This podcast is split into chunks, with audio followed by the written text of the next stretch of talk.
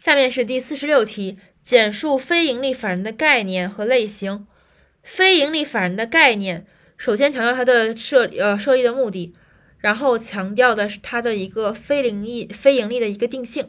非营利法人是指为公益目的或者其他非盈利目的成立，不向出资人、设立人或者会员分配所取得利润的法人。再来一遍，先是强调目的，成立的目的，然后强调的是它的特征。非营利法人是指为公益目的或者其他非营利目的设立，不向出资人、设立人及成员分配其取得的利润的法人。它的类型呢，有主要有有三种：一是事业单位，二是社会团体，三是捐助法人。